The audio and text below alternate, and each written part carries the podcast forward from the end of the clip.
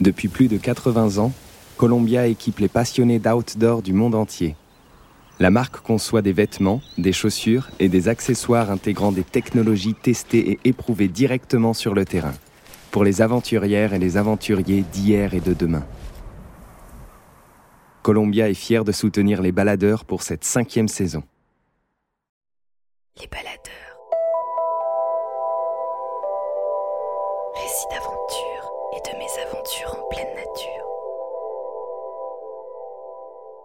Un podcast du média Les Others. Rendez-vous sur Instagram, at Les Others, L-E-S-O-T-H-E-R-S, pour découvrir notre magazine papier et tous nos autres formats.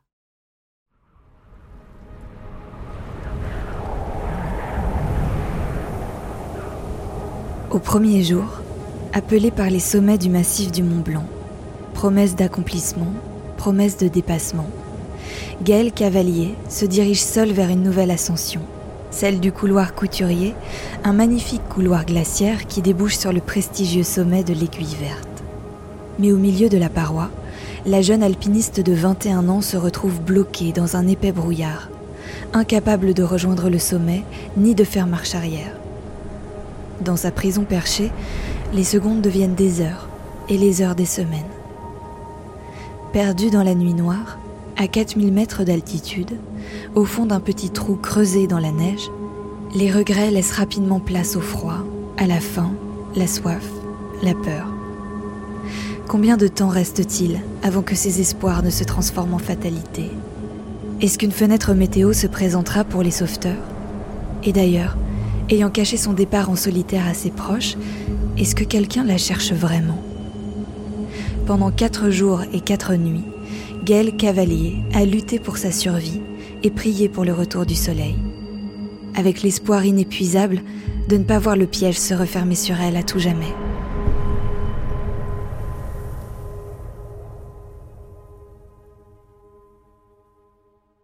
Quand t'es seul en haute montagne, c'est vraiment une autre dimension. Et c'est vraiment une communion avec la montagne qui est vraiment différente de quand tes potes avec toi pour parler. Il y a l'introspection, il y a aussi euh, l'intensité du moment présent. Parce que forcément, euh, en alpinisme, il faut toujours être concentré, encore plus si t'es seul. Donc, ouais, c'est toutes ces choses combinées qui m'attiraient euh, dans le solo. En fait, j'avais fait l'aiguille d'Argentière avec un copain deux ans avant. Et euh, en fait, l'aiguille d'Argentière, elle est de l'autre côté du glacier d'Argentière. Et en face, il y a l'aiguille verte.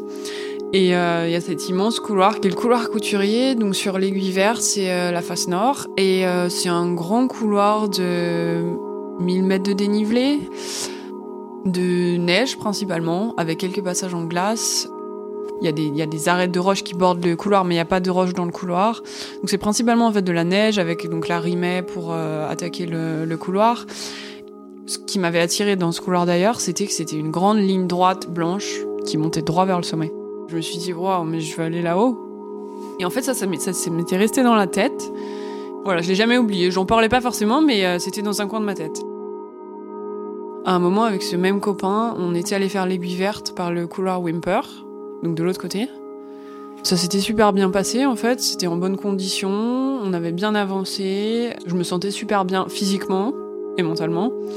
Et euh, au retour de cette course, en fait ça m'avait pas suffi, je m'étais dit que je voulais retourner et je voulais retourner toute seule pour euh, rajouter un peu de piment à la course par une autre voie pour changer.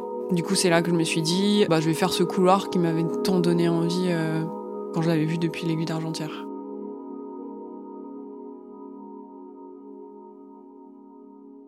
Donc à la descente de Wimper, j'étais encore concentrée sur cette course-là. C'était euh, après quand je suis arrivée chez moi.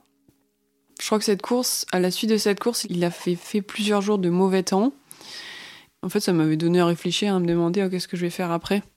C'est vrai que je repensais à l'aiguille verte, je repensais à l'arrivée au sommet qui était magique, et je voulais y retourner. Et après le solo, c'est vrai que c'est quelque chose qui avait toujours été dans ma tête et qui m'avait toujours attiré. En fait, euh, quand je regardais euh, Christophe Profit dans les drues, mais c'était mon idole. Catherine Destivelle aussi. Être en solitaire, pour moi, ça rajoute un peu de piment à la course, c'est sûr, mais c'est surtout l'aspect de liberté, en fait. C'est. Il n'y a pas de décision de groupe à prendre, il n'y a pas tout le matos à prendre quand on est en groupe. C'est vraiment, tu pars avec ton sac à dos, tu vas où tu veux, tu fais ce que tu veux et tu vas à l'allure que tu veux. Euh, enfin, il n'y a pas de contraintes. Cette idée du couloir couturier, donc, elle grandit dans ma tête pendant ces, jours de mauvais temps je regarde quand même la météo et je vois que euh, donc quelques jours plus tard, ça va s'arranger. Il y aura un créneau de plusieurs jours de beau temps. Et en plus, donc le téléphérique des Grands Montets, qui arrive donc quasiment au pied euh, du couloir, pas très loin, il allait fermer deux jours plus tard. Donc fallait que je me décide vite si j'avais pas envie de faire toute la montée à pied du village d'Argentière jusqu'au pied du couloir. Donc je décide d'aller au Grand Montet avec mes skis, donc là toute seule et d'aller euh, au pied du couloir pour voir l'approche, voir euh, combien de temps ça prend, regarder le couloir déjà de plus près, voir euh, un peu les conditions du couloir, la neige comment elle est, de quel côté la rimée elle est. Je suis assez contente de ce que je vois en fait. L'approche est courte. Il y a 6 ou 7 personnes. J'étais étonnée de voir autant de personnes parce que je crois que c'était milieu de journée donc il faisait chaud, il y avait des petites petites coulées qui partaient parce que la neige se réchauffait. Je rentre chez moi le soir. Donc forcément, j'en avais parlé à personne de ça parce que je voulais que personne me stoppe dans mon projet.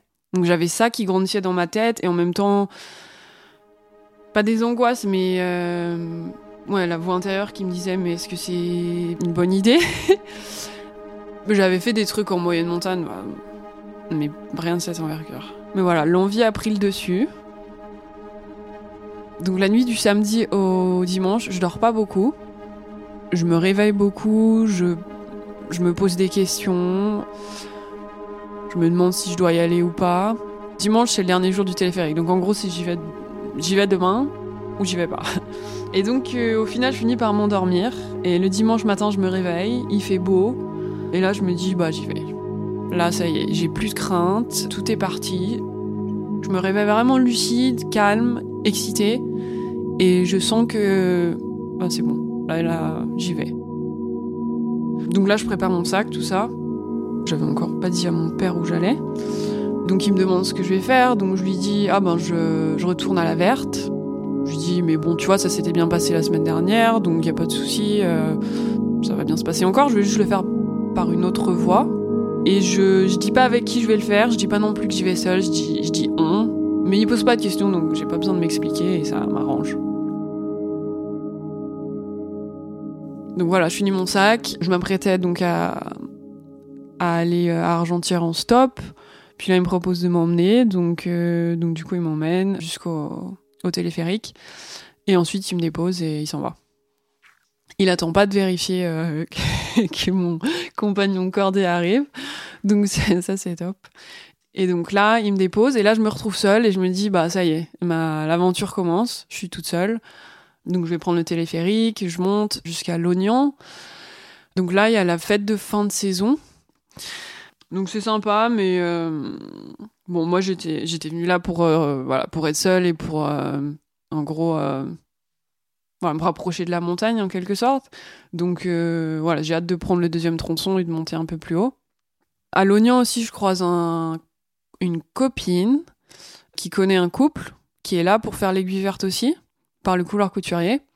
Donc euh, elle me les présente, on fait connaissance, ils sont très sympas et on se dit que éventuellement on pourra se suivre dans le couloir et à la descente je pourrais leur montrer où sont les rappels comme ils ont une corde, moi j'en ai pas. Éventuellement il y a donc il y a cette possibilité. Mais c'est pas euh, écrit dans la pierre, c'est c'est juste une idée comme ça. Arrivé là-haut, euh, bah, c'est super beau, il y a le coucher de soleil. il y a des nuages avec le coucher de soleil, en fait c'est super beau. On voit pas l'aiguille verte depuis l'arrivée du téléphérique, mais on voit les drues, on voit la petite verte. Déjà, quand on est là, on est déjà plus proche des montagnes, même si on n'a fait aucun effort. Donc ensuite, un peu plus tard dans la soirée, il y a le bulletin météo qui tombe. Et c'est pas, c'est pas super pour le lundi. Ils annonçaient du vent fort en altitude. Euh, je crois que c'était dans les 80 ou 100 km par heure, donc c'était bon, c'était pas, voilà, c'est pas envisageable. Euh, donc il y a beaucoup de beaucoup d'alpinistes à ce moment-là qui redescendent dans la vallée, surtout les locaux en fait qui peuvent remonter un peu quand ils veulent. Il y a une cordée de Slaves qui reste pour l'aiguille verte. En papotant avec eux, je comprends que bon eux euh, ils viennent de loin, ils vont pas avoir euh, plein d'opportunités de monter à la verte, donc en fait ils y vont demain ou sinon sinon ils y vont pas. Et un couple aussi d'Italiens qui part pour faire les droites et eux aussi, ils veulent y aller euh, demain. En fait, on se partage euh, les toilettes, hommes-femmes. Les pisteurs sont super sympas. Ils nous ont, laissé les chauffages en fait dans les toilettes, donc euh, du coup c'est tout confort, je veux dire. Il y a pas mal de monde quand même, donc les Slaves ils dorment dehors dans le couloir et donc moi je dors dans les toilettes sur mes habits, voilà, au chaud. J'ai pas grand chose. J'avais pas mal de couches de vêtements sur moi. Je pensais qu'il allait cailler euh, le soir euh, au Grand Montet. J'ai ma grosse doudoune d'alpinisme dans mon sac à dos. J'ai de la bouffe, de l'eau. J'ai Arva Pelsonde, parce que quand même je traverse un glacier. Même si je pars en solo, bon, s'il m'arrive quelque chose, c'est quand même bien d'avoir l'Arva.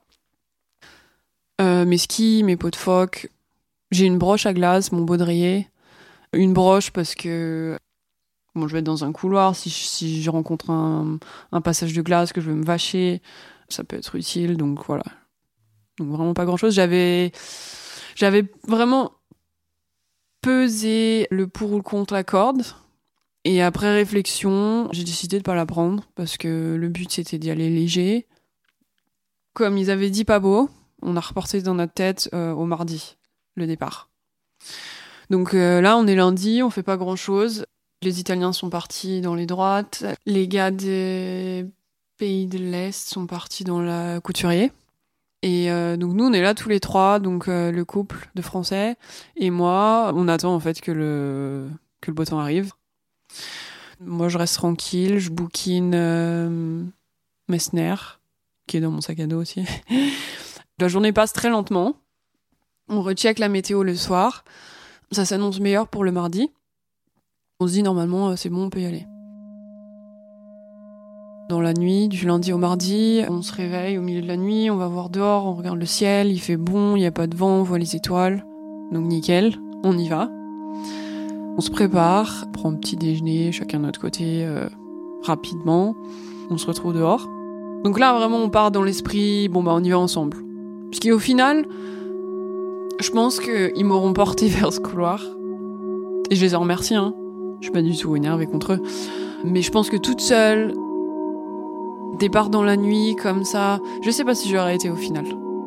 Mais du coup, on est trois à avoir envie d'y aller, être excités. Donc là, du coup, on y va vraiment euh, ensemble. Donc on chausse les skis, on descend, on fait l'approche. À un moment, faut mettre les pots pour juste pour finir un peu sur le plat et remonter vers le vers le départ du couloir. Cyril avait perdu un gant. Il était juste descendu euh, bien plus bas que là où on était, donc il l'avait laissé descendu. Et moi, je lui avais repassé un gant de ma paire de rechange. Donc on arrive au pied du couloir, on enlève les skis, on les met dans le dos, on met crampons, on prend les piolets, tout ça, on s'équipe. Moi, je pars devant parce que là, je suis trop trop excitée d'être là. Il fait beau, je suis trop contente en fait. J'ai juste envie de foncer et de, monter. Donc je leur montre où est la Rimet, que j'avais vu, euh, j'avais vu d'avant. On franchit l'arrivée ensemble, j'avance, derrière moi il y a Cyril et Laura. La neige est très poudreuse par contre. On avance, on redescend, c'est un peu fatigant, mais euh, on monte quand même au final. On commence doucement à se distancer un petit peu. Moi, je suis tellement dans le truc et contente d'être là que je. Puis, J'étais venue aussi pour être toute seule et pour aller à mon rythme. Du coup, euh, comme je suis en forme, en fait, je me laisse porter par ma forme et j'avance. Donc je distance un peu Cyril et lui, doucement, il distance un petit peu Laura aussi. Mais bon, c'est pas forcément gênant, on avance tous à notre rythme. Et de temps en temps, on se, lance un « oh, ça va euh, voilà. Et euh, à un moment, donc, on arrive à un petit passage en glace qui est un peu plus raide. Donc forcément, c'est un peu plus impressionnant que la neige. Donc là, faut redoubler un peu d'attention. Je me concentre, euh, voilà, un piolet après l'autre, euh, un pied après l'autre. On fait attention à pas riper, avoir toujours des bons ancrages. Mais voilà, je continue, je suis quand même super contente. Eux arrivent à ce passage, ils continuent, et puis euh, au bout d'un petit moment, Cyril qui m'appelle et qui me lance "Oh Gaël, on va redescendre." là, ça va pas trop.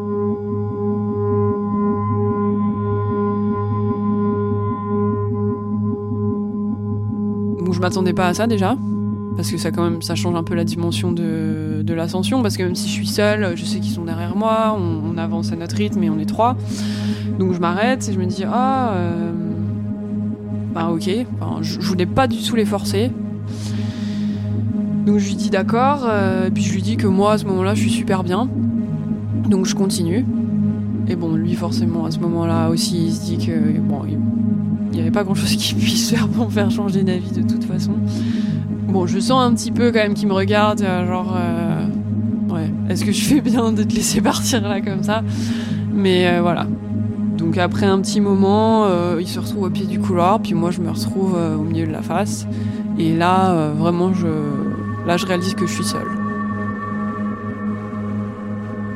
Voilà, je suis au milieu d'une face nord, toute seule c'est ce que j'étais venue chercher.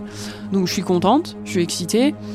Mais aussi, je me dis, euh, bon, faut pas traîner, faut que tu arrives au sommet. Ensuite, faut que tu enclenches ta descente, faut que tu respectes le, timing de tout, faut que tu surveilles la météo. Donc, il y a quand même tous ces, tous ces aspects qui rentrent en jeu. C'est pas juste, euh, oh, c'est trop bien, je suis toute seule. Euh. Je reste quand même hyper prudent dans ma tête. Je veux finir ma course aujourd'hui et je veux rentrer chez moi ce soir.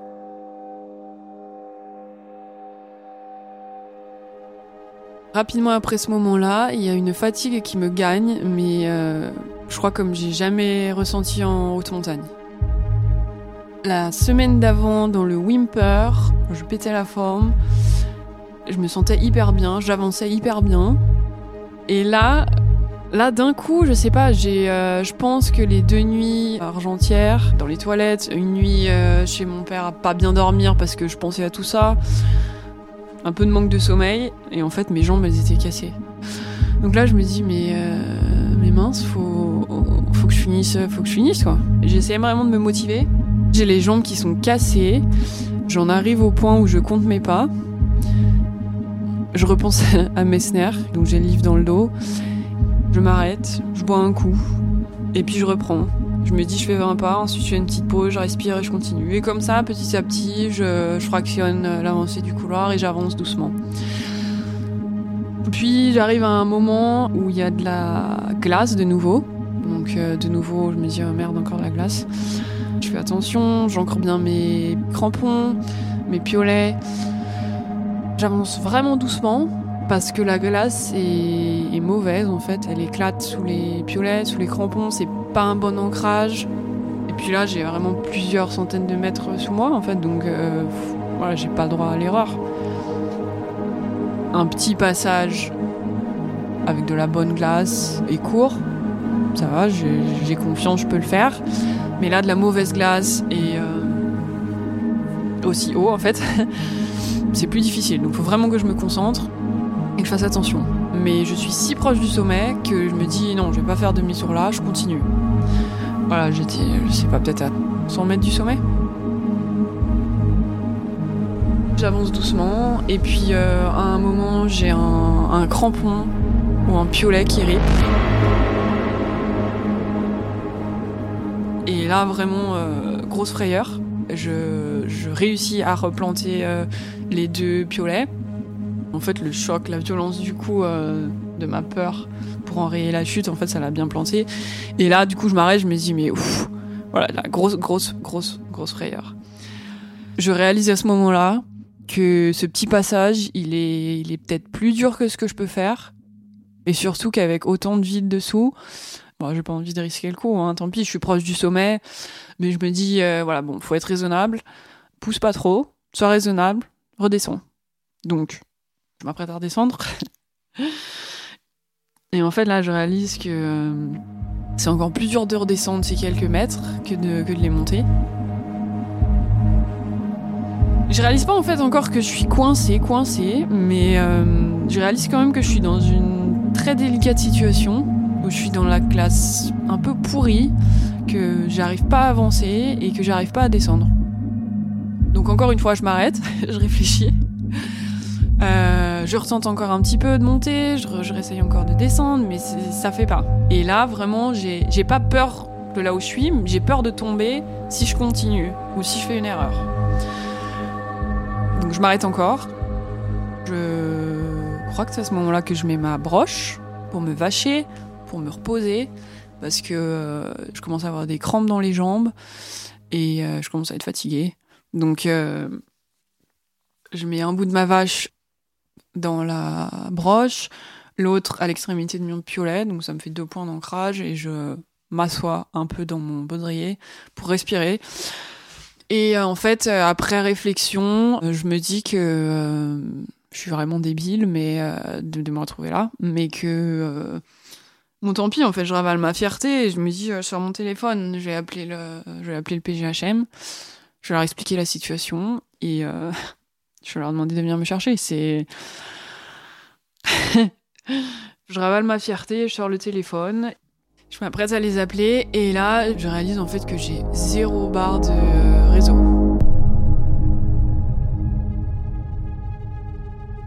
Donc là, euh, gros choc de nouveau. Je panique pas encore, parce que je me dis, oh, je vais bien trouver une barre. Je tends mon bras à droite, à gauche. Euh, je cherche du réseau. Ensuite, j'essaye le numéro d'urgence. Ça marche pas non plus. Et là, je réalise que, bon, bah, j'ai pas de réseau en fait c'est là que ça prend vraiment une toute autre tournure. Parce que bah, je sais que je suis bloquée dans de la glace pourrie, en haut d'un couloir, et j'ai pas de réseau. Donc je peux, je peux prévenir personne, personne sait que je suis dans la merde, personne peut venir m'aider, il faut que je me sorte d'ici toute seule. Je, je, pleure un bon coup, pas trop longtemps, parce qu'encore une fois je suis, euh, je suis consciente de la situation, que voilà, ça va pas m'aider de pleurer, mais il faut quand même que j'évacue un peu tout ce, choc du moment. Et je me ressaisis euh, et, je me dis bon bah va falloir euh, voilà, il faut que je me sorte de là. Donc euh, je, regarde autour de moi et à quelques mètres au-dessus de moi, on aurait dit qu'il y avait une petite ouverture dans la glace. Donc je décide d'aller voir. Je remonte tout doucement, la glace pourrie, mais je, je fais vraiment l'effort je prends le temps d'aller voir euh, qu'est-ce qu'il y a dans ce trou. Donc à ce moment-là, j'ai pas du tout l'intention de mettre pour la nuit, hein, mais je veux voir est-ce que au moins je pourrais me, me mettre debout dedans, poser mon sac, me reposer un peu. Donc j'avance jusqu'à ce petit trou et effectivement en fait euh, je le vide un peu de la neige et euh, il y a juste assez pour que je me tienne debout, que je rentre mes jambes dedans. Donc c'est un peu un soulagement. Je peux entre guillemets me reposer, souffler un peu. Je retente d'appeler le PG, mais euh, bon, j'ai toujours pas de réseau. Donc du coup, je décide d'appeler au secours en fait de là et de, de faire des signes. Il fait grand beau. Et il y a beaucoup de, passages euh, sur le glacier d'Argentière, donc en bas du couloir. Il y a aussi, je, peux voir même des cordées euh, de l'autre côté du glacier qui sont genre autour du refuge d'Argentière, qui partent un peu dans toutes les directions. Donc je me dis, il y a bien quelqu'un qui va, qui va m'entendre, qui va me voir. J'ai une veste orange. Du coup, je suis persuadée que, euh, que c'est euh, hyper visible, en fait, orange sur blanc. Ça se voit. du coup, je me mets à, à, appeler au secours, à crier, en fait. Je hurle, je crie, je fais des grands gestes avec mes mains. Et à un moment donné, il y a un skieur sur le bassin qui s'arrête. Et du coup, je me suis dit, ben, ça y est, il m'a vu. Et en fait, il s'arrête un moment et puis après, il redescend vers la vallée. Donc je me suis dit, ah ben super, il m'a vu, il va prévenir les, secours. D'ici euh, une demi-heure, une heure euh, au plus, l'hélico sera là. Mais bon, dans le doute, je continue à faire des, gestes et tout. Donc il y a l'hélicoptère à un moment qui arrive et qui va tourner un peu euh, plus du côté des droites, donc plus au fond du bassin d'Argentière. Et à un moment, il revient vers le couturier et il tourne euh, à un moment en bas du couloir. Du coup, euh, ben moi je fais des grands, je fais des grands gestes. Du coup, je, suis persuadée qu'il y a quelqu'un qui va me voir. Et puis ils repartent. Et là, euh, en fait, voir l'hélico repartir, c'est un gros coup pour le moral. Parce que je réalise en fait que, que personne m'a vu. Et que, ben, de nouveau, Je suis toute seule euh, ici, euh, dans ce couloir, et je suis coincée.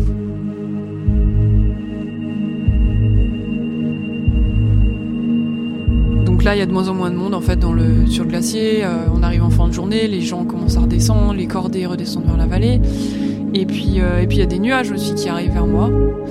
Et je me dis, mais purée, il va falloir que je passe la nuit là en fait. Je suis quand même bien content d'avoir trouvé ce petit trou. Donc euh, je l'aménage autant que je peux. Je, tapote avec mes piolets pour essayer de l'élargir le, plus possible parce qu'il est hyper étroit. J'enlève la neige. Voilà, je m'apprête en fait à passer la nuit dans ce trou. Quand je creuse dans ce trou, je, je, me, dis vraiment, euh, si ça se trouve, je suis en train de me faire ma tombe à ce moment-là, j'ai jamais fait de bivouac improvisé. Donc euh, j'ai aucune idée de si sans sac de couchage, en fait je vais passer la nuit.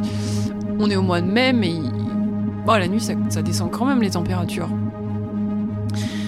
Donc en fait je sais pas trop ce qui m'attend, c'est vraiment l'inconnu. Je sais pas si je vais passer la nuit, comment je vais la passer, comment je vais me réveiller demain, si je vais me réveiller, si je vais me cailler. Euh, comment va être le temps demain En fait, je sais rien. À partir du moment-là, c'est vraiment c'est l'inconnu et j'improvise. Euh, moment par moment, ma survie. Il y a un autre euh, détail aussi. Je l'avais dit à un copain, en fait, que je partais faire ce couloir.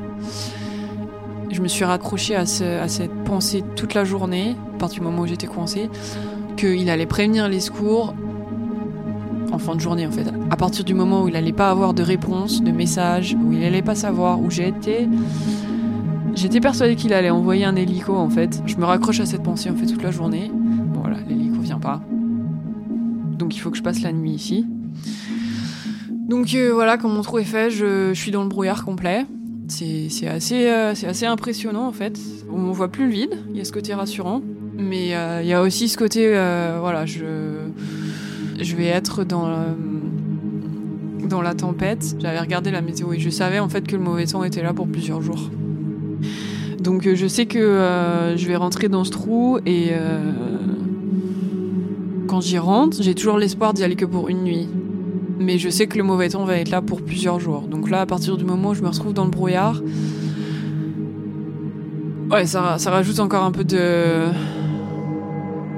Ça rajoute à la situation.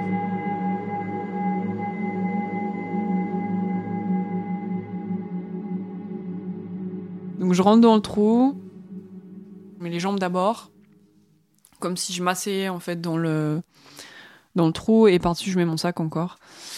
Et puis, euh, bon, puis la première nuit passe, donc là il y a toutes sortes de pensées qui me traversent la tête. Euh, mais qu'est-ce que je fais là déjà Qu'est-ce que je suis venue faire toute seule euh, dans un couloir en face nord? Qu'est-ce qui m'a fait penser que j'étais capable de le faire? Mon père, il doit être mort d'inquiétude. Euh. Plein de trucs qui me traversent la tête. Je pense pas que je considère euh, à ce moment-là vraiment sérieusement euh, mourir. Parce qu'en fait, j'ai toute ma tête et physiquement, je suis très bien aussi, à part, la fatigue. C'est juste l'endroit où je suis, en fait, qui me fait réaliser que je. que je devrais pas être là, en fait. Avant ma première nuit, donc quand je suis installée dans le trou, je décide de un peu bêtement de prendre un souvenir de ce, moment. Du coup, je prends une photo. assez effrayante. J'ai une tête, euh, j'ai l'air hyper crevée. Du coup, j'en refais une avec un sourire. J'ai deux petites photos euh, souvenirs de ce, de ce séjour. Le trou, il est pas très grand. Euh, pour décrire un peu, je suis recroquevillée dedans. Je suis recroquevillée avec les genoux pliés, les mains devant moi et le dos un peu plié et mon sac juste au-dessus de ma tête. Donc il y a vraiment pas beaucoup de place et il est, très étroit du coup même mes hanches, euh, enfin je suis obligée d'être un peu de travers. Donc c'est vraiment inconfortable. Par contre, je sens que sous mes pieds, si je tapote un peu, c'est possible que ça aille très très profond. Il est étroit, mais je sens que je sens qu'il y a du vide dessous. Donc j'ai pas non plus envie de l'élargir de trop. Dans cette première nuit, je dors pas beaucoup. Je pense beaucoup, je me pose des questions, je réfléchis à ce que je vais faire le lendemain, à si je vais faire quelque chose. J'hésite à écouter de la musique et après je me dis que non, pas du tout, j'ai pas du tout envie, c'est pas du tout le moment. Je fais pas grand chose au final. Je bois, je mange une barre de céréales, je ferme les yeux. Je ressens pas le froid. J'ai mis toutes mes couches sur moi avant de rentrer dans le trou. J'ai mis mes gants sur la tête. J'ai enlevé mon casque, donc j'ai mis toutes mes capuches. Et j'avais tiré en fait euh, ma capuche euh, de polaire. Je l'avais complètement serrée. Il restait plus que mon nez et ma bouche en fait euh, à, l'air pour pouvoir respirer. Mais tout, mon corps en fait était au chaud. La nuit, en fait, c'est hyper, hyper long. J'essaie de pas regarder l'heure pendant un certain temps. Je me force à pas regarder l'heure en me disant oh ben là il a dû se passer 3 ou 4 heures et en fait je regarde et il s'est passé 20 minutes c'est horrible ça avance pas et puis j'ai soif et puis je me réveille en fait j'arrive pas à dormir il y a toutes ces questions dans ma tête en même temps le temps passe à une lenteur phénoménale c'est juste horrible et à un moment, euh, j'ai plus de batterie euh, sur mon téléphone, donc je peux même plus suivre euh, l'heure qu'il est. J'ai une, petite montre qui appartient à ma grand-mère. L'écran a gelé. Donc en fait, le temps s'était carrément arrêté, aussi bien l'horloge que, ouais, que le temps pour moi, dans le trou. Le lendemain matin ou tôt le matin, euh, je, regarde le temps dehors, donc je pousse mon sac et là, voilà, vision d'horreur. Euh, il neige, il y a du vent, il y a du brouillard, hyper épais, donc je vois rien. Très mauvais temps. Je réfléchis deux secondes, est-ce que je reste là, est-ce que je pars, mais j'ai pas du tout envie de rester dans ce trou, vraiment pas du tout. Donc euh, j'attrape mon sac, je remets mes skis sur le dos et puis je, voilà, je décide de monter. En fait, avec la neige qui est tombée, j'arrive à monter un petit peu, plus haut que ce que j'avais réussi euh, la veille. Donc je suis super content, je me dis bah ça va passer, cette fois je vais monter, je vais pouvoir redescendre, même s'il fait un temps dégueulasse, je vais faire gaffe et puis je vais. Voilà. Cette histoire va être derrière moi rapidement. Donc j'avance un peu et puis bon pareil, un peu plus haut, ça devient encore plus raide et euh, la neige a pas du tout posé. Glace pourrie, j'arrive pas à monter, je persiste un peu mais ça passe pas. Euh, je décide d'aller explorer un peu sur la droite. Ça a l'air d'être en, neige en fait, complètement en neige, et moins raide, moins direct pour euh, arriver au sommet. Mais euh, je tente, et puis là, en fait, je, tâte avec un pied, et ma jambe entière, elle disparaît dans un trou. Je sens pas le fond, et ça, ça, ça me fait, en fait, ça me fait hyper peur. Je me dis, mais si je pars là-dedans, je vais disparaître dans un trou, on va jamais me retrouver ça me donne des frissons là, juste y penser. Donc là, je me dis non, non, je, passe pas par là. Et là, à un moment donné, je trouve des cordes. En fait, euh, je me demande si c'est les cordes des slaves de la veille. Mais elles sont complètement gelées. Dans un premier temps, j'essaie de les tirer, de les sortir, mais c'est euh, rien à faire, c'est tout gelé. Donc euh, j'abandonne. Je retente la glace encore une fois. Vraiment, je persiste parce que je veux pas retourner dans ce trou. Mais après plusieurs essais et euh, la certitude que j'ai pas du tout envie de faire une, une erreur et de et tomber plusieurs centaines de mètres, là j'ai vraiment le, le, moral à zéro. Je suis euh, hyper triste de redescendre parce que tout ce que je voulais c'était réussir à monter et rentrer chez moi. Donc je veux pas retourner dans ce trou. C'est vraiment, c'est, il représente euh, une tombe pour moi en fait ce trou. Il représente une tombe, mais en même temps, d'un autre côté, au milieu de cette tempête, c'est le seul abri que j'ai. Autant que je puisse le détester de tout mon corps, il faut que j'aille dedans et voilà, c'est tout ce que j'ai. Et puis voilà, donc le moral à zéro, je, redescends dans, mon trou. Juste de le voir, ça me, ça me dépite. Et puis euh, bon là, je repleure encore un peu et euh, je me réinstalle. Je fais pipi, ça paraît anodin, mais euh, fais pipi avant de me, réinstaller. Je me, je me réinstalle. J'ai le triste sentiment que je vais y être pour plus qu'une nuit parce que j'arrive pas à monter. J'ai essayé de redescendre aussi, j'arrive pas à redescendre. À ce moment-là, en fait, après avoir essayé de monter, redescendre et d'être devant ce trou, il y a l'option qui se présente à moi de genre de, m'asseoir et de laisser tomber, quoi. Et d'abandonner. Mais euh, je me ressaisis et finalement, je m'installe dans le trou, je me protège, quoi, je me mets à l'abri. J'avais toujours l'espoir que, qu'ils allaient venir, en fait, n'importe quand. Même si j'ai resté dans ce trou une semaine, euh, pour moi, il y, avait, toujours quelqu'un qui allait venir me chercher. C'est probablement bête de penser ça, mais jamais je m'étais dit, oh ben là, ils vont arrêter les recherches.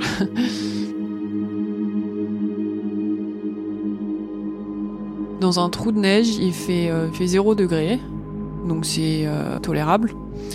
Mais euh, je pense avec les vents, la neige qu'il y avait, on devait peut-être être dans les moins 10 dehors. Donc voilà, rester assise à rien faire, immobile, il aurait pas fallu longtemps, je pense, pour, avec la fatigue pour que je m'endorme et en fait que, que j'y reste. Assez rapidement, je vais finir mon eau. Et ça, c'est un autre truc, c'est que je crève de soif. J'ai hyper, hyper soif. Et j'ai presque plus d'eau. Donc je me, je me rationne, mais assez rapidement, en fait, je la, je la termine. J'ai plus beaucoup de nourriture non plus, donc je finis mes barres de céréales. Je sais que j'ai un morceau de tome dans mon sac, mais euh, le fromage c'est salé, puis j'ai hyper soif, donc euh, je décide de pas le manger. Du coup, il y a la deuxième nuit qui se dessine. Pareil, ben je je dors pas beaucoup, euh, je prie beaucoup. J'ai une grande foi et je, et je prie beaucoup. Ça me maintient en vie. Ça occupe mon esprit aussi, à pas divaguer dans tous les sens. Alors oui, je pense aux couvertures du refuge du, euh, du couvercle. Pas forcément parce que je me caille, mais parce que alors, le confort d'un lit, d'une couverture, ça me, ça me fait rêver. Je repense euh, au, au poêle à bois euh, chez mon père, avec le feu dedans, la chaleur. Bah, J'en pense à ma mère, pensais à, mon frère, à ma sœur, et je continuais de prier. J'ai fait énormément de Je vous salue Marie. Je la répétais en, boucle. la fin de, cette prière, elle dit euh, Protégez-nous maintenant et à l'heure de notre mort. Ce maintenant et à l'heure de notre mort, en fait, je le répète dans ma tête encore et encore et encore. Parce que je sais pas en fait si je vais mourir. Ça devient quelque chose de beaucoup plus possible que, que je peux pas refuser d'envisager. Et du coup, je répète cette phrase. Je me dis que je suis pas seule, il y a cette présence avec moi et si je dois mourir, bah, je suis pas seule. Protégez-nous maintenant et à l'heure de notre mort.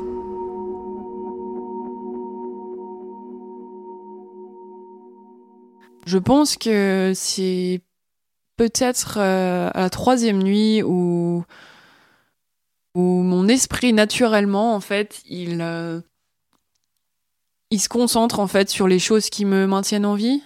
Et c'est à dire que je me mets plus qu'à prier et à penser à ma famille. C'est tout.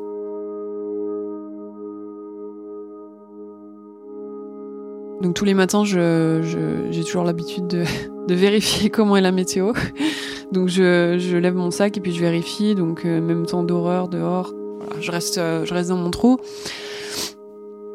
après trois nuits dans ce trou, euh, forcément, je réalise que la mort est une issue possible. J'ai pas du tout envie de mourir, mais, euh, mais c'est, une issue qui est possible et que je peux pas, euh, pas me voiler la face. J'hésite à, à laisser un mot à ma famille. Je me dis que si quelqu'un trouve mes affaires, trouve mon sac et mes affaires, peut-être qu'il trouve mon téléphone et que ma famille aura ce message. En fait, c'est, c'est très court. Hein. Je dis juste maman, papa, Thibaut, Anaïs, je vous aime de tout mon cœur et je suis, je suis désolée. Je suis désolée de cette fin. Désolée que ça se finisse comme ça. C'est tout. Ça me fait vraiment prendre conscience euh, de la valeur et de l'importance de la vie. À partir du moment où la mort devient une possibilité, ça me fait encore plus prendre conscience que j'ai envie de vivre et que j'ai vraiment envie de redescendre. Donc euh, je fais un pacte avec Dieu et je lui dis que je veux à tout prix redescendre et que même si je dois perdre mes jambes, je veux vraiment descendre. En fait, je veux avoir cette opportunité de vivre. Je ferai tout ce que je peux pour être heureuse, mais je veux vivre. Je veux revoir ma famille. Je veux redescendre d'ici. La soif est toujours hyper présente. C'est la sensation dans la gorge, dans le, dans le corps qui a besoin d'eau. Puis c'est aussi physique, quoi. C'est aussi la, la sensation que le corps, il en a besoin c'est mental, c'est physique. En fait, c'est vraiment. Euh, c'est hyper désagréable. Et encore aujourd'hui, en fait, quand j'ai quand soif, pendant plusieurs années, je vivais très mal d'avoir soif. Ça me ramenait dans ce trou. La nuit d'avant, je me suis euh, goinfrée, comme on peut dire, de, neige parce que je me suis réveillée en panique, vraiment assoiffée. Je me suis remplie de neige, mais la neige, ça, déjà, ça hydrate pas, puis ça baisse pas forcément le sentiment de soif. Et en plus, c'est hyper froid même si je me caillais pas, j'avais pas envie de refroidir mon corps encore plus. Donc j'ai pas beaucoup mangé de neige. Assez rapidement, peut-être le deuxième jour, en fait, j'ai commencé à me faire pipi dessus parce que déjà j'avais pas envie de sortir dans la tempête. Et puis j'étais déjà mouillée parce que j'étais assise dans la neige en fait, sur de la glace froide. Donc euh, en fait, je m'étais dit peut-être que me faire pipi dessus, ça va me réchauffer juste le temps de, de faire pipi. Donc en fait, c'était mes moments de réconfort aussi, me pisser dessus. et donc euh, le vendredi, le troisième jour, voilà, j'ai toujours hyper soif et je me dis, euh, ben pourquoi pas essayer de boire mon urine hein, Après tout, vu où je suis, j'ai rien à perdre. Quoi ça va pas me tuer. Peut-être que ça m'apportera quelque chose, peut-être que ça apaisera ma soif. Donc je décide de faire ça. Et puis rapidement, je réalise qu'en fait, ça va être compliqué parce que euh, bah, le trou est minuscule. En fait, je peux pas. Euh, puis j'ai rien, j'ai rien pour faire pipi dedans. Donc en fait, tout ce que je fais, c'est je, fais pipi sur mon gant et ensuite je, enfin, je bois un peu le liquide qui est imprégné dans le gant. C'est un goût amer, c'est pas très bon, mais en fait, euh, moralement, j'ai l'impression que, ça va me maintenir en vie et que c'est. Voilà, qu'il faut que je le fasse. Donc je le fais. À un moment donné, j'ai aussi la. C'est même plus qu'une sensation, j'ai l'impression que j'ai des amis avec moi qui sont là dans le trou. Et c'est hyper réconfortant. Euh, j'ai les yeux fermés à ce moment-là. Je sais que si j'ouvre les yeux, ils vont pas être là. Et j'ai encore toute ma lucidité. Mais j'ai quand même cette forte sensation qu'ils sont avec moi et qui me soutiennent en fait, qui me disent de rester éveillé ou de pas m'endormir trop profondément, de tenir le coup et de rester en vie en, gros. C'est important de se fixer des objectifs, euh, surtout dans les moments difficiles, dans la vie en fait, euh, en général. Et du coup, euh, je m'étais fixé samedi, je m'étais dit, je sais même pas pourquoi je m'étais fixé samedi, mais je m'étais dit, samedi matin, il va faire beau, l'hélico va pouvoir décoller et ils vont venir me chercher. Ça, c'était ancré dans ma tête. Et du coup, en fait, euh, le vendredi soir, je me dis que je m'endors pour ma dernière nuit et que demain, c'est bon, euh, je sors du trou. Avec, évidemment, dans un coin de ma tête, la conscience que peut-être il va encore faire mauvais et peut-être personne va venir me chercher. Donc la nuit passe. Là encore, je, je, suis, pas extrêmement sûre de mon degré de conscience et de si j'avais toute ma tête cette dernière nuit. C'est sûr que je commençais à, glisser doucement dans le, sommeil un peu. Parce que je me, rappelle de rêver du coup de, l'hélicoptère, d'un alpinisme qui était venu en fait et qu'il était dans le trou avec moi. Il avait sa radio et il me disait que bah, c'est bon, le, les secours arrivaient. Il venait me chercher, donc en fait j'étais hyper contente. Je reprends mes esprits, je me réveille et voilà, je réalise que bon, il y a personne avec moi, je suis toute seule. Quand je me réveille de ce, de ce rêve, j'ouvre les yeux et je vois qu'il y a une lumière un peu différente vers la sortie du trou. Une sorte de bleu, bleu clair, assez vif. Et ça, je l'avais pas vu en fait euh, depuis le début. Mais je m'emballe pas trop vite. Et puis je, et puis je reste dans le trou. Je bouge pas. Je, pense que je suis, je commence à être un peu amorphe, fatiguée, pas certaine de mon sort. Et puis à un moment donné, en fait, je commence à entendre lointainement le bruit d'un hélicoptère qui se rapproche et donc dans ma tête, je me dis, mais euh, ils viennent pour moi, ils viennent pour moi, ils viennent pour moi. Et j'attends en fait qu'ils soient... Parce que là, je veux pas le rater, en fait, comme la dernière fois où je leur faisais des gestes immenses et ils m'avaient pas vu. Cette fois, je veux pas, je veux pas les rater. Du coup, je veux vraiment qu'ils soient proches de moi pour sortir du trou et faire des gestes immenses et vraiment qu'ils voient ce, truc sortir de la neige et qu'ils se disent, est là. Donc j'attends, euh, j'attends jusqu'à que je pense qu'il soit proche suffisamment. Et là, je sors du trou. Et effectivement, en fait, je me retrouve nez à avec l'hélico, euh, hyper proche. Et là, bah, gros, un gros moment. Enfin, là, ça y est, je me dis, euh, ils sont là. Et en fait, je, je regarde euh, pilote.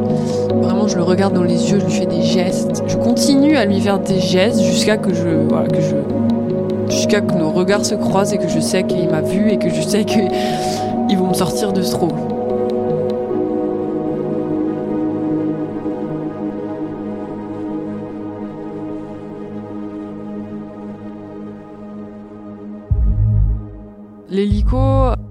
Me sort quelque chose au microphone en fait. Et j'ai peur en fait qu'ils me disent euh, qu'ils peuvent pas me sortir en fait parce que soit je suis dans une mauvaise position ou il y a trop de vent, c'est trop difficile. Ça me fait un peu paniquer parce que je comprends rien à ce qu'il me dit. Et je me dis, ah ben merde, en fait, ils peuvent pas me récupérer. Là, c'est dur encore. C'est De nouveau, c'est dur.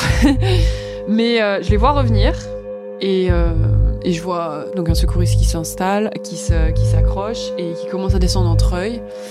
Et donc là, euh, bon là c'est grande joie quoi. Ils, vient, ils, reviennent, ils viennent me chercher, donc c'est super. Là, euh, premier contact avec euh, une personne. donc là aussi gros moment. Je suis, hyper heureuse ben, de voir qu'il est là. Donc en fait, il me, il me demande plusieurs fois si je suis pas vachée au trou pour vérifier ben, vont pouvoir me, tirer du trou facilement en fait parce que sinon ça devient dangereux de l'hélico serait rattaché à la montagne. Donc je lui dis plusieurs fois non que je suis pas vachée, donc euh, de suite il me, il m'accroche à lui. Et dans, dans un élan en fait, tout à fait naturel, en fait, je, je m'accroche à sa jambe. Ouais, du coup là, il m'attrape la main euh, juste, dans ce moment-là pour euh, remonter à l'hélicoptère. Et on remonte. Et là, je doucement, je je sors du trou et voilà, c'est magique quoi. C'est la fin. C'est à ce moment-là que je réalise que c'est fini.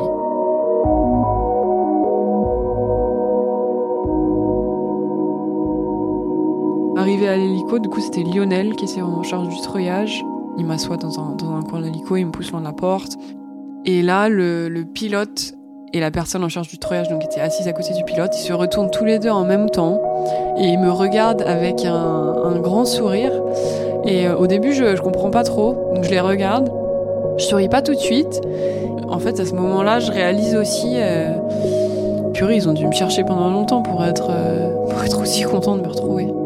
En fait, à ce moment-là, ils savaient pas trop. C'était la deuxième fois qu'ils survolaient le, couloir. La première fois, ben, je devais dormir. Et ça, ça me, ça me fait peur, en fait, de me dire que je les ai pas entendus la première fois. Puis, donc là, ils revolaient, ils leur survolaient une deuxième fois en se disant, euh, voilà, c'est, après ça, c'est fini, quoi. On dira à la famille qu'on arrête de, de chercher. Et puis ce matin-là, quand ils ont décollé aussi, ils partaient plus dans l'optique euh, d'aller chercher un corps en fait. Ça c'est Jeff qui l'a dit, euh, le secouriste, que en fait, voilà, après quatre jours, euh, ils se voilaient pas trop la face, ils allaient chercher un corps. Et c'était, c'était un moment assez fort ça. Ça m'a vraiment fait comprendre qu'ils étaient heureux et soulagés de, de m'avoir trouvé.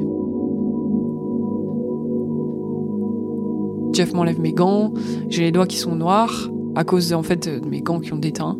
Ils sont pas gelés mes doigts. On dirait qu'ils sont gelés, c'est vrai que ça fait un peu peur.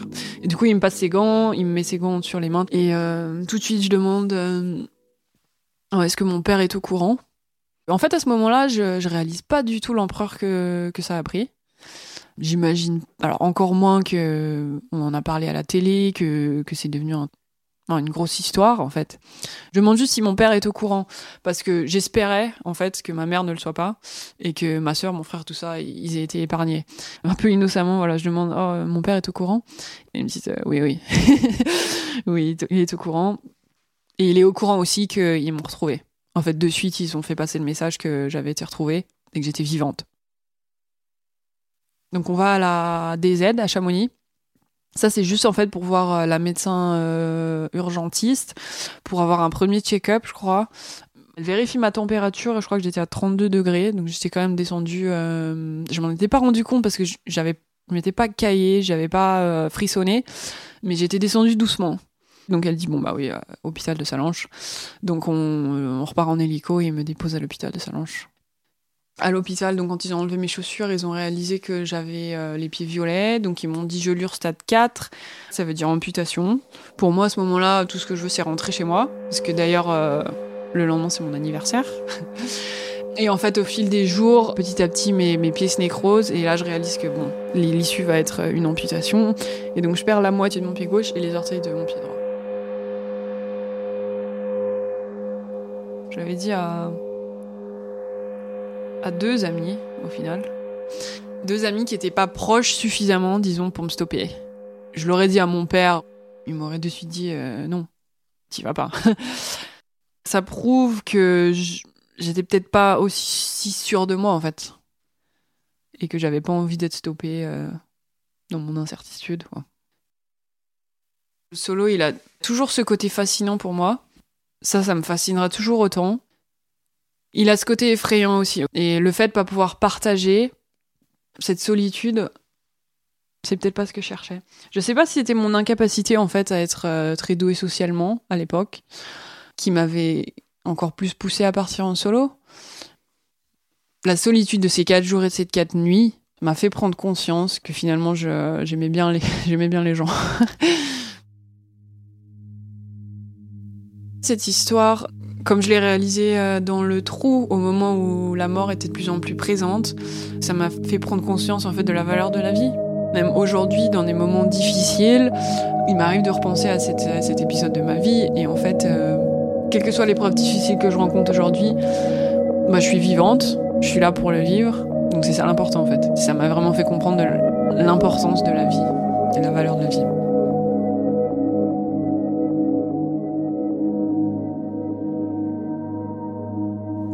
Son sauvetage par le peloton de gendarmerie de haute montagne de Chamonix, Gaël Cavalier a mis plusieurs années à oser revivre par l'écriture ces heures où s'est jouée sa disparition puis sa survie. Son livre Senteur de solitude, qui nous a inspiré cet épisode, paru chez Guérin Paulsen en 2017, est disponible sur le site de la maison d'édition. Merci à elle pour son témoignage et pour sa confiance. Les Baladeurs est un podcast du média Les Others. Rendez-vous sur Instagram, at Leothers, L-E-S-O-T-H-E-R-S, pour découvrir notre magazine papier et nos autres formats. Cet épisode a été réalisé par Thomas Fir, monté par Chloé Vibo et Capucine Lebeau, et présenté par Clément Saccard. La musique originale a été composée par Nicolas de Ferrand et le mixage a été assuré par Laurie Galigani. Merci à vous d'avoir écouté cet épisode. On se retrouve dans 15 jours pour une nouvelle histoire. À très bientôt.